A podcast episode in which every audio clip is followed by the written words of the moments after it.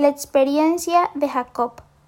Cuando se cumplieron sus días para dar a luz, he aquí había gemelos en su vientre, y salió el primero rubio, y era todo velludo como una pelliza, y llamaron su nombre Esaú. Después salió su hermano, trabado su mano al calcañar de Esaú, y fue llamado su nombre Jacob.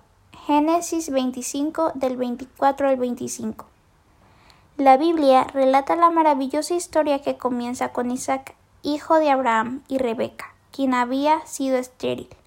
Luego de la intervención del Señor, Rebeca queda embarazada. Pero esta madre vive una situación tremenda durante su embarazo. Sus hijos luchan dentro de su vientre antes de nacer.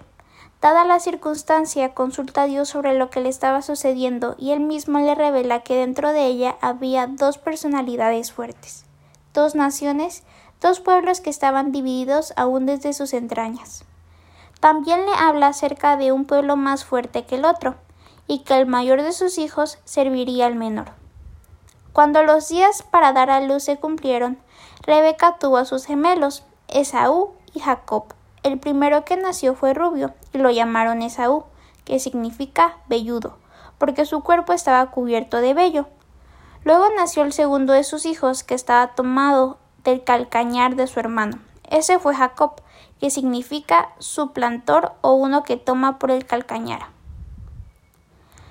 Jacob fue marcado desde su nacimiento por un nombre despectivo y denigrante, suplantador. Este nombre denotaba el perfil de su corazón. Jacob siempre luchó por ocupar un lugar y tomar una bendición que no le correspondían. Aún antes de nacer peleó con su gemelo por querer ser el primero. Sin embargo, cuando Esaú logró salir en primer lugar del vientre de su madre, Jacob lo tenía tomado del calcañar. Pronto Esaú se convirtió en el favorito de su padre, ya que era un hombre de campo, diestro en la casa. Fue el objeto de todo el orgullo de su padre. Isaac amó a Esaú, ya que era el primogénito de la familia y se convirtió en sus ojos. Mientras tanto, Jacob fue el preferido de su madre. La Biblia lo escribe como un varón quieto, que habitaba en las tiendas. Era el tipo de joven casero que no andaba por las calles cazando aves ni molestando a los vecinos. Vivía sumido entre libros y navegando por la Internet. Por eso se convirtió en el amor de su mamá. Dos personalidades tremendas y diferentes. Desde pequeño, Jacob experimentó la ausencia de la bendición de un padre que prefería a su hermano. Se crió, sin embargo, como un niño que no quería ser el último, sino el primero. Cuando Jacob creció, procuró arrebatar la bendición del primogénito en la familia y lo logró aprovechándose de un momento de debilidad y hambre de su hermano.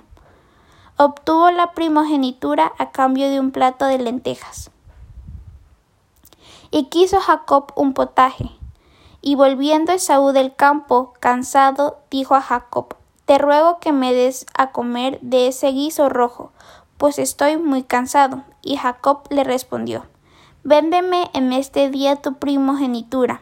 Y vendió a Jacob su primogenitura. Así menospreció Esaú la primogenitura. Génesis 25 del 29 al 34. Esaú se caracterizó por ser una persona sin discernimiento espiritual Vivía por sus instintos y deseos. Jacob, en cambio, logró su cometido al comprar la bendición espiritual que anhelaba con un plato de lentejas. Jacob no logró ser el primogénito, pero sí logró la primogenitura y su bendición. El primer varón en una familia judía disfruta de algunos beneficios que los demás hijos no tienen. Según la ley, el primer hijo varón de una familia debía ser ofrecido al Señor era la primicia de los frutos de un matrimonio, debía ser entregado a Dios y redimido. Por eso los padres para poder retener a su hijo con ellos en un lugar de ofrecérselo a Dios en servicio, tenían que redimirlo. Criaban a su hijo, pero lo dedicaban al Señor como una ofrenda de servicio. El primogénito también tenía la posibilidad de recibir la bendición de los patriarcas cuando creciera. Una vez que su padre moría, el primogénito era el sucesor.